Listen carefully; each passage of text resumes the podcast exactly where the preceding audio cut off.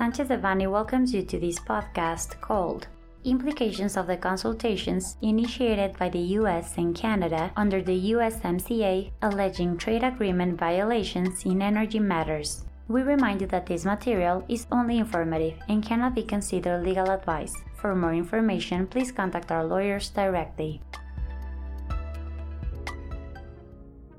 We are witnessing a transcendental, unnecessary, and circumstantial disagreement between the trade partners of the USMCA as a result of the request for consultation presented on July 20 by the United States of America. It states that Mexico has violated various provisions of the tripartite trade agreement through the adoption of various legislative and administrative measures that favor the state owned production companies, Pemex and CFE, directly affecting the investments and projects of American investors in Mexico in this sector. As we know, the following day Canada expressed its intention to initiate a parallel consultation, which we are aware is similar to that of its American counterparts, and which raises the existence of several persistent violations of Article 2.3 and 14.4 of the USMCA. Additionally, it is argued that Articles 2.11, 22.5.2, and 29.3 are violated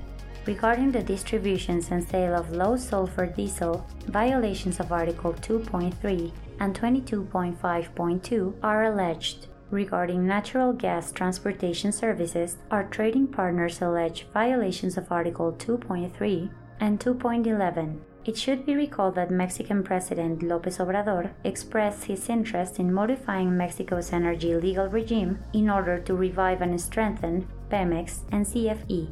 as state owned production companies. According to the president, his predecessors took it upon themselves to deliberately destroy both state owned productive enterprises by putting Mexico's energy market into foreign hands. By reversing the 2013 energy reform through the reforms to the electricity industry law and the hydrocarbons law, and more recently with its frustrated constitutional reform of the sector, the federal government attempts to protect and privilege Pemex and the CFE over the rest of the energy players operating in the country, both national and foreign. In the end, in practical terms, our trading partners require 1. That the conditions, obligations, and terms established in the USMCA be respected, remembering that the free trade agreements signed by the executive and ratified by the executive branch of our country are the supreme law of the nation, together with our Constitution. And 2. The recognition that in our country there is a climate of legal certainty for foreign investments and respect for an impartial rule of law that guarantees legal and economic stability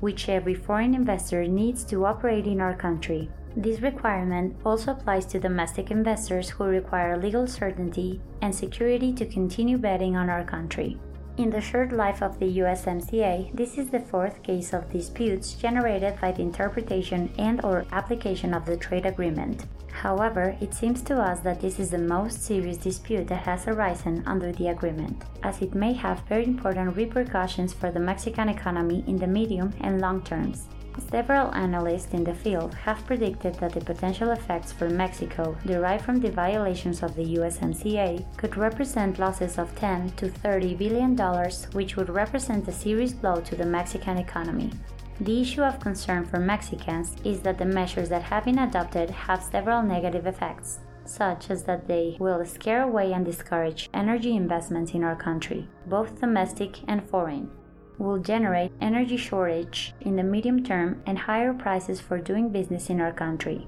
It will limit the arrival of new foreign investment in Mexico and discourage future investments by those investors already operating here, since they will not be able to comply with their global clean energy consumption plans and policies, as in the case of the automotive industry, and increase the prices of goods and service consumed in Mexico, since higher energy bills will surely be passed on to the consumer. It will be important to observe how these consultations unfold over the next 75 days, in which the United States and Canada will try to convince the Mexican government that the legislative changes approved by the federal Congress to the electricity industry law, the hydrocarbons law, as well as the administrative measures adopted by the Ministry of Energy, the Energy Regulatory Commission, and other regulators, and the denial of permits and authorizations to energy investors, and the administrative silence of the regulators are all violations of the USMCA. If a satisfactory trade agreement is not reached, the affected countries may request the establishment of a panel of experts to determine whether the matter is indeed inconsistent with Mexico's obligations under the USMCA. If the Mexican government is found liable for violating the USMCA, the parties may agree on how to resolve the dispute, either by modifying or eliminating the disputed measure or through compensation. The most delicate part of this controversy is that the affected state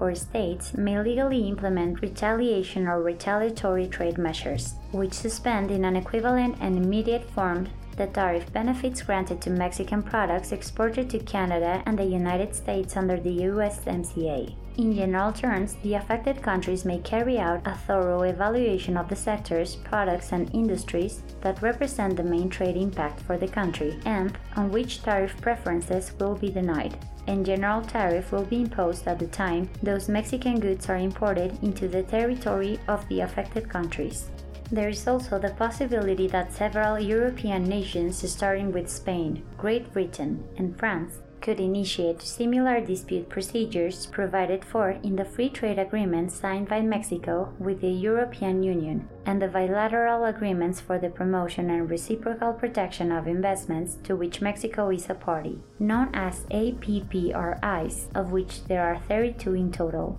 The domino effect that this dispute may generate will have a high impact on the national economy, directly or indirectly affecting the main value chains that have been under construction for years, such as the automotive industry, which may be affected and harm international trade in the region. Therefore, as advisors, businessmen, and investors, we will have to be alert and be strategically and preventively prepared for the evolution of these consultations with our trading partners it would be crucial for the country's business and trade chambers to form a common front to support the Mexican government in resolving this potential controversy in a legal, respectful, and structural manner for the benefit of our economic stability and future generations that may inherit this potential commercial impact.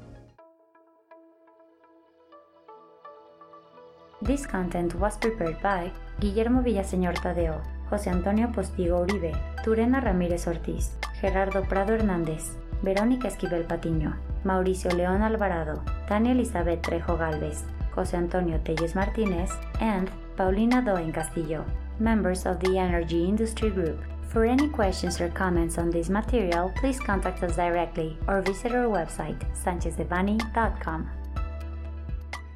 Unless otherwise specified, users of this podcast may save and use the information contained here only for educational, personal, and non commercial purposes. Therefore, its reproduction for any other medium is prohibited, including but not limited to copying, retransmitting, or editing without prior permission of Sanchez Devanny Eseverri,